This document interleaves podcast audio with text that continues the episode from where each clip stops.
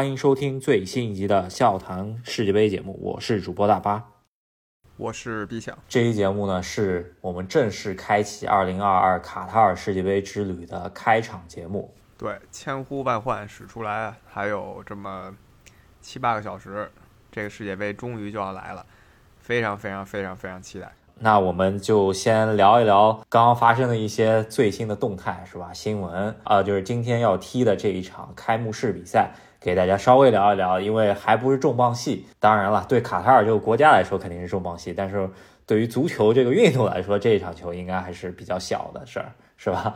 呃，今天就先说几个重大新闻吧，就跟世界杯相关的。第一个就是上一期我们聊了卫冕冠军魔咒啊，说卫冕冠军一般在这届世界杯会表现的非常差。经常出不了线。当时我跟大巴我们就说，法国队人才济济，怎么就出不了线呢？对吧？难道就能败给澳大利亚、败给突尼斯吗？今天就这么一新闻，他们的进攻核心本泽马被迫告告别世界杯了，直接伤退了。那真是出乎意料。确实是啊，这个也是金球奖得主在当年的世界杯第一次没有办法出战，这也是从七八年以来的第一次。那真的是啊，感觉。真的非常可惜，因为本泽马咱们也知道啊，由于各种原因吧，作为一个球星只踢过一届世界杯，然后之后就再也没踢过世界杯了。这一次真的也是大家非常万众瞩目啊，就是想要看一下他这么一好的一个状态能不能延续到世界杯来。而而且他已经人都到多哈了，据说是跑步把自己腿给拉拉着了，这非常夸张，对吧？对，真的，我都感觉非常失望。就我看了他最近一年多的表现，非常非常的让人信服。实力呢很突出，也不是很简单的靠身体素质球员。这年龄了也不能说身体素质硬吃谁了，所以就是技术上、意识上高人一筹。那这样的球员参加不了世界杯了，我们也很替他惋惜。他也是一个世界一线球星，法国队最辉煌的时候呢。他有一些个人原因，当然这些都赖他自己。呃，他没能参加这个法国队的征程，他现在给了他一个新的机会，结果没想到天不遂人愿，就是自己又受了重伤，不得不退出。嗯，但是呢，就是他退出以后，咱们看一下啊，就是法国队现在的锋线和他一八年的锋线对比来说，其实没啥变化。呃，相对本泽马这个伤退呢，可能坎特。或者说博格巴的伤退对于法国队的那个整体阵容来说影响更大一些。那其实来说吧，如果跟一八年对比的话，我觉得锋线就是没啥太大变化吧。就是可能姆巴佩水水平还提高点儿，基鲁状态还在那儿的话，应该没太大问题。所以说，法国队照理来说应该是没太大问题的。但是这么一个就是一波三折的这么一个感觉，就有点像看到零二年的那支法国队，就齐达内那个感觉，是吧？对，真的就是觉得二十年一轮回，法国是不是就要在这地儿栽跟头了？二十年前他也是卫冕冠军嘛，然后栽了一大跟头，大家印象都很深了。就像你说的，这个锋线其实还是可以上三个人搭档，对吧？姆巴佩、吉鲁和格列兹曼，那就是照搬二零一八那个打法。呃，格列兹曼呢这几年光速下降，呃，吉鲁其实还行，但是吉鲁一直在追求啊这个法国队史总射手榜第一的这个位置，就差第一名亨利两球。如果吉鲁发挥不错，那这届世界杯足够他超越亨利了。姆巴佩大家发现他肯定是越来越强嘛。不管怎么样吧，法国我还是觉得他的第二应该还是没太大问题，但有可能会去第二，那就提前上演法阿大战是吧？又是。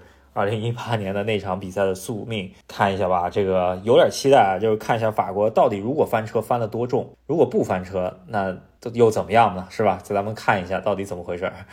法国队登场时间也不远了，其实他是比较早登场球队啊，所以我们拭目以待。那，围绕另一个球星的新闻，我们也简单说一下吧，就是本届巨星之一啊，呃，C 罗，他也是参加了。第五个世界杯了，从零六年开始，绝代双骄都是零六年开始参加世界杯，然后连参加了五届。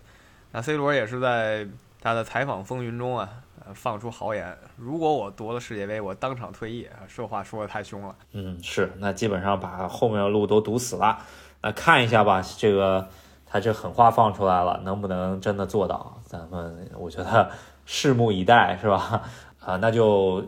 新闻先播到这儿，然后对于明呃今天的这场揭幕战的一点小预测吧，就是首先我还是比较期待他那个开幕式的，就据说啊昨天开幕式彩排响彻整个多哈，就就烟火就彩排的烟花就已经响彻整个多哈了。那咱们可想而知得花多少钱，是吧？对，我觉得这个阿拉伯世界嘛，它一直没有给世就是其他地方展现过自己。对我们这些地方人来说呀，其实对西方人来说也是类似的，就是觉得阿阿拉伯世界很神秘，对吧？就是觉得还有宗教原因什么的，觉得这地儿就想一探究竟。所以对于他们来说，这个世界杯呢，不光说是这么一赛事吧，也是展示。不管是他们的国力，还是他们的文化，还是他们的底蕴，展示一切的一个机会，所以他们会倾尽全国之力然后做这件事儿，甚至都说是倾尽了周围那些国家的感情，都大家都聚在一起，就为了把这世界杯办好，有点像零八年咱们这边开奥运会的时候，然后再把什么什么世博会什么全加一起，把这劲头全加一起。差不多是他们现在这感觉，看一下吧，因为开幕式的嘉宾现在都还没出来，他悬念保留到最后一刻。据说有些什么 K-pop 的明星啊，甚至咱们看一下，因为好像之前没有任何像这种亚洲面孔在开幕式上面有合作了，那也说明他也想融入更多的元素啊，呃，比较期待一下。然后开幕式完了，揭幕战。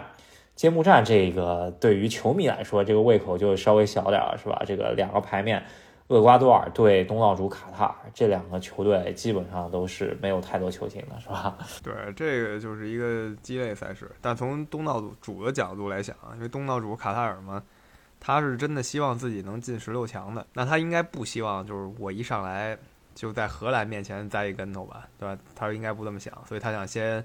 碰一个相对弱的，自然就是厄瓜多尔了。你看塞内加尔也挺挺厉害，所以他先碰厄瓜多尔。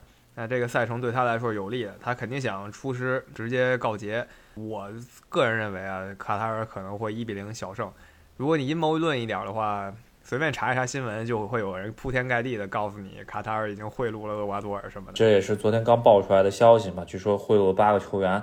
当然，这都是小道消息，没有经过证实的。咱们看一下吧。明天场上，我还是觉得揭幕战应该来说怎么也得打平嘛，就卡塔尔不败。